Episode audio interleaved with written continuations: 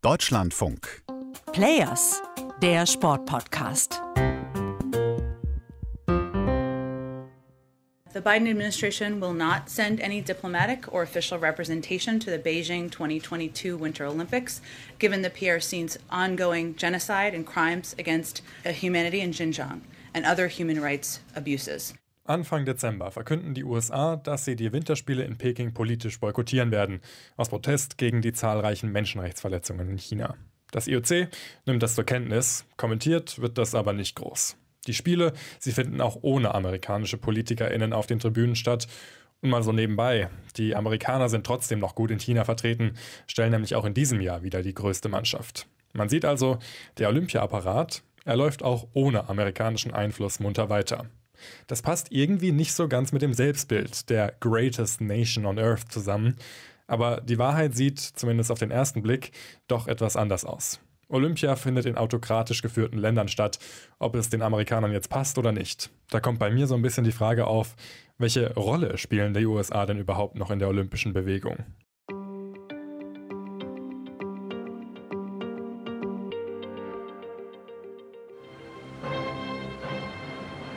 Once it was a village slumbering in the hot sun of Southern California. And today, for the second time in its history, Los Angeles welcomes the athletes of the world for the Summer Olympics.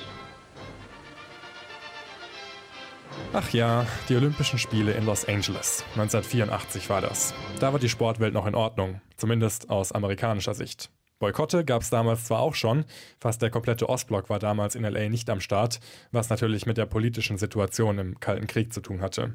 Aber diese Spiele von Los Angeles, sie haben der Welt demonstriert, ohne die USA läuft nichts. Das wusste natürlich auch Ronald Reagan, der damalige US-Präsident. Und das ist etwas, was chinesische und amerikanische Führungskräfte gemeinsam haben. Beide lieben es, sich in Szene zu setzen. Reagan gibt schon während der Eröffnungsfeier den Fernsehsendern dieser Welt Interviews, spricht vom symbolträchtigen Frieden und erweist sich dann auch noch die große Ehre, die Spiele zu eröffnen. I declare open the Olympic Games of Los Angeles.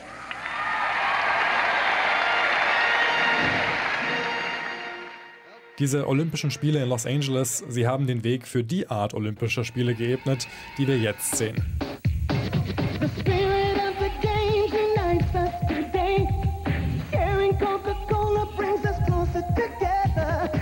McDonald's, Coca-Cola und Co. Die Olympischen Spiele von 1984, sie werden zur Dauerwerbesendung für amerikanische Unternehmen. Die Spiele von Los Angeles 1984, da begann eine neue Marketing-Ära. Der Publizist Klaus Zeiringer beschäftigt sich schon lange mit der Kommerzialisierung der olympischen Bewegung. Angefangen hat die schon weit vor den Spielen von Los Angeles. Aber 1984 symbolisiert den Beginn einer neuen Zeitrechnung des Marketings im Sport. Ausschlaggebend dafür war ausgerechnet die amerikanische Politik. Es gab keine Subventionen für diese Spiele. Äh, alle anderen Spiele seither wurden hoch subventioniert. Das heißt, die Veranstalter in Los Angeles 1984 sahen sich veranlasst, Geld zu machen, um überhaupt einigermaßen ausgeglichen zu bilanzieren. Und wenn jemand weiß, wie man Geld macht, dann sind es ja wohl die Amerikaner. Hohe Eintrittspreise, Sponsoreneinnahmen, soweit das Auge reicht. Sogar der sonst so traditionelle und heilige olympische Fackellauf wurde kommerzialisiert. Ein Kilometer Fackel tragen kostet 1984 3000 Dollar. Und das gab dann heftige internationale Kritik, als der Leader der berüchtigten Hells Angels einen Kilometer mit der olympischen Fackel gelaufen ist. Und da meinten dann die Griechen, dieses Feuer mögen wir nicht äh, in die USA schicken. Also das war eine exzessive Kommerzialisierung. Exzessive Kommerzialisierung, da klingelt doch was. Genau das wird doch seit Jahren auch dem IOC vorgeworfen. Wirtschaftlich gesehen ergibt das für das IOC aber auch total Sinn. Allein in Los Angeles haben die Veranstalter am Schluss über 200 Millionen Dollar Umsatz gemacht. So viel wie noch nie zuvor in der Geschichte der Olympischen Spiele. Vorher war das Ausrichten von Olympia eher ein Minusgeschäft. Spätestens in den 90er Jahren kann man also sagen, die olympische Bewegung ist von vorne bis hinten durchkommerzialisiert. Zu verdanken ist das vor allem den amerikanischen Unternehmen rund um Coca-Cola.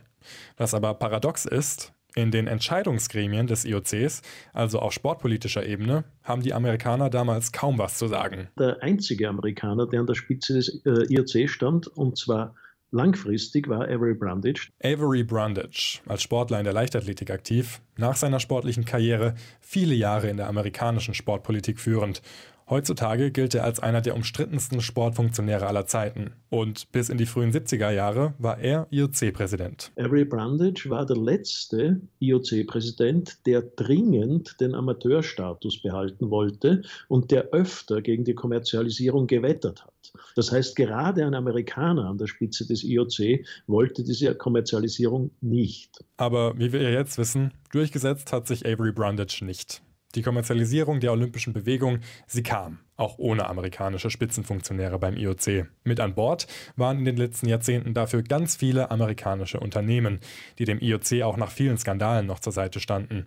Bei den Sommerspielen in Peking 2008 oder den Winterspielen in Sochi 2014 zum Beispiel, die ja politisch hoch umstritten waren. Die Firmen und Konzerne haben ein Marketinginteresse und ein Marketinginteresse funktioniert nur so lange, solange das Image positiv ist. Erklärt der Publizist Klaus Zeiringer. Nun können wir sehen, dass das Image nicht nur des IOC, sondern auch anderer großer Sportverbände, wie vor allem der FIFA, enorm abgenommen hat mit den Skandalen, die es laufend gegeben hat, mit der Korruption, die es immer wieder gegeben hat, mit irgendwelchen kriminellen Machenschaften, die auch IOC-Mitglieder betrieben haben. Und all das hat dazu geführt, dass die Sponsorenliste des IOC bei diesen Winterspielen in Peking ganz anders aussieht als noch vor zehn Jahren.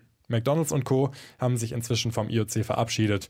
Stattdessen findet man unter den Top-Sponsoren viele asiatische Unternehmen wie Samsung, Panasonic oder seit neuestem Alibaba. Ein chinesisches Unternehmen, was von der chinesischen Regierung spätestens seit der Kooperation mit dem IOC noch stärker überwacht wird. Und offizieller Sportartikelhersteller bei diesen Winterspielen ist nicht etwa Nike oder Adidas, sondern Anta, eine chinesische Marke. Und das bewirkt, dass man so eine Art neue Geopolitik des Sports hat. Und in dieser Geopolitik des internationalen Sports spielen die USA eine nicht so große Rolle, wie sie politisch spielen. Und von der Politik aus ist der Einfluss auf den Sport ja nur begrenzt, zumindest von amerikanischer Seite. Das sieht man ja spätestens bei diesen Winterspielen. Also, sportpolitisch haben die Amerikaner kaum mehr Einfluss. Die amerikanischen Unternehmen wenden sich auch so langsam vom IOC ab.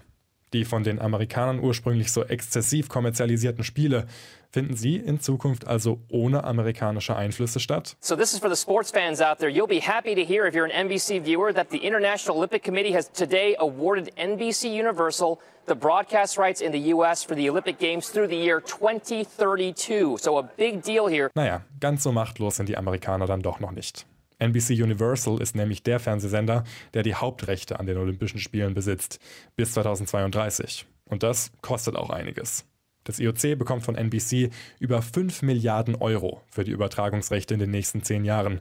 Ganz schön viel Geld. I think the Olympics is die Olympischen Spiele sind sowas wie das Kronjuwel von NBC. Sagt John Lewis, der auf seiner Website Sports Media Watch schon lange die Entwicklung der Partnerschaft zwischen NBC und dem IOC beobachtet. Bei diesen Winterspielen könnte diese Partnerschaft auch erste Risse bekommen. Die Einschaltquoten sind auf jeden Fall historisch schlecht und das bei weitem. Ungefähr 50 Prozent weniger Menschen schauen sich diese Winterspiele bisher an. 50% declines right now. NBC verliert also fast die Hälfte seiner Zuschauenden im Vergleich zu den letzten Winterspielen in Pyeongchang vor vier Jahren. Klar, die Spiele sind extrem umstritten. Das hat ja auch die amerikanische Politik durch ihren Boykott schon deutlich gemacht.